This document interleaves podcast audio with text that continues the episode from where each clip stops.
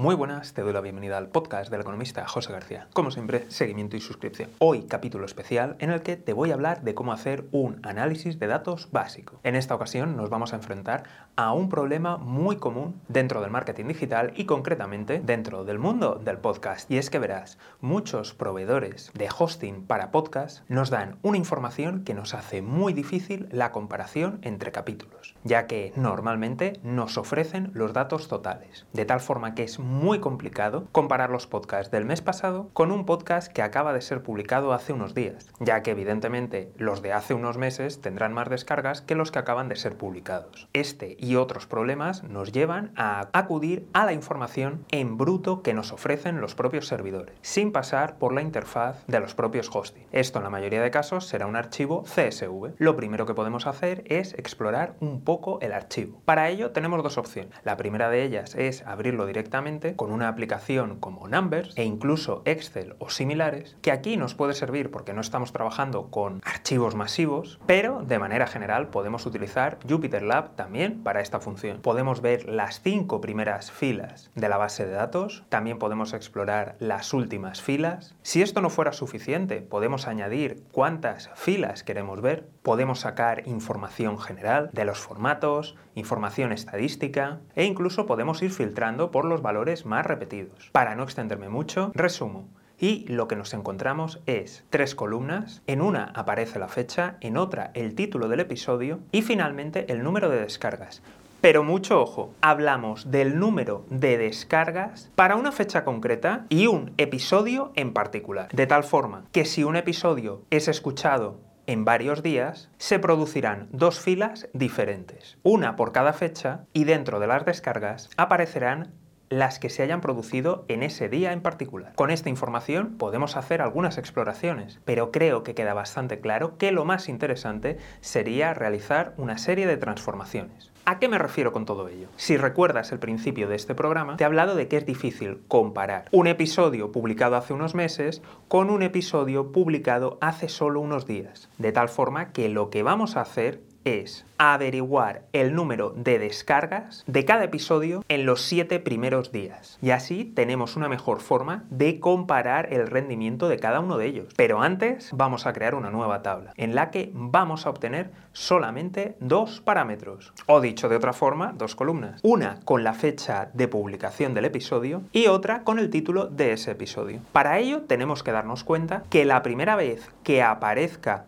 un título de un episodio será también la fecha de publicación de ese episodio. Claro, si no ha aparecido hasta ahora es porque es nuevo. De tal forma que podemos filtrar por valores únicos y crear un data frame con la fecha y el título. Si eres observador, te habrás dado cuenta que te hablé de dos parámetros y además hemos seleccionado dos columnas. Así que de dónde ha salido la tercera, estos son los índices de la tabla original que se han añadido automáticamente. Pero no te preocupes que lo podemos arreglar. Ahora vamos a convertir la fecha en formato estándar. Lo más probable es que el propio servidor nos lo haya dado correctamente, pero por desgracia los archivos CSV no guardan el formato. Así que vamos a corregir. Una vez hecho esto, vamos a descomponer la fecha. Es decir, vamos a sacar el día de la semana. Hablamos de lunes, martes, miércoles hasta domingo. Y en vez de ponerle letras, le pondremos números. Y esto nos ayudará si posteriormente decidimos crear modelos de Machine Learning. También vamos a sacar el número del mes, el propio mes y de nuevo no vamos a utilizar letras, sino que vamos a asignar números. Y por último, el año. En este momento que tenemos la tabla descompuesta, fecha de publicación en el formato correcto, el día de la semana, el día del mes en número, el mes y el año, ha llegado el momento del paso más interesante. Y es contar el número de descargas de cada episodio en los siete primeros días. Para ello nos vamos a apoyar en un vector y en un bucle anidad. Estamos hablando de un bucle dentro de otro bucle.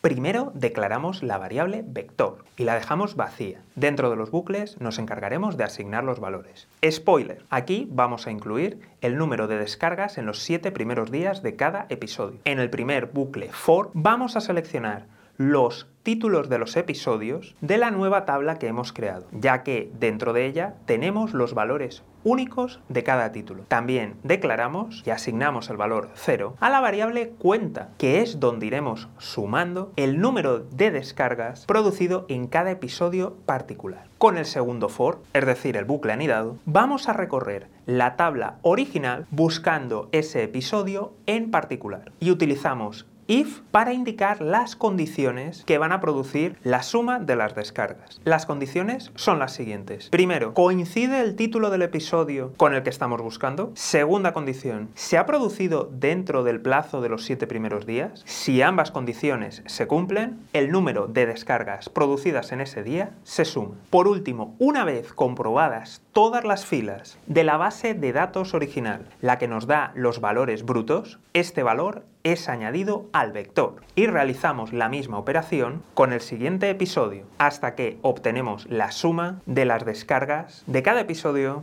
durante los siete primeros días. Con esto obtenemos una tabla mucho más práctica, mucho más útil, que nos permite realizar mapas de calor, comparar gráficamente una variable con otra e incluso, ¿por qué no?, utilizar profiles y obtener un rico informe. Si has utilizado este comando con la información en bruto, no tiene nada que ver con la información que te da una vez que hemos hecho la transformación. Todo esto aún no es inteligencia artificial, no es machine learning, pero es un paso fundamental y previo antes de utilizar estas potentes herramientas, ya que en este paso previo, en el análisis, en su posterior transformación y en la realización de un nuevo análisis a partir de la nueva tabla, nos da información más que suficiente en muchos casos y nos da pistas de por dónde tenemos que ir a la hora de aplicar el Machine Learning y la inteligencia artificial en general. Así que muy importante tener un poco de idea de los datos con los que estamos trabajando, de conocimientos de programación y no caer en los cantos de sirena o de vendehumos del 3 al cuarto con herramientas de arrastrar o con pseudo profesionales que no han picado una línea de código en toda su vida. Así que ya sabes, si tienes un negocio y quieres sacar jugo a tus datos, ponte en contacto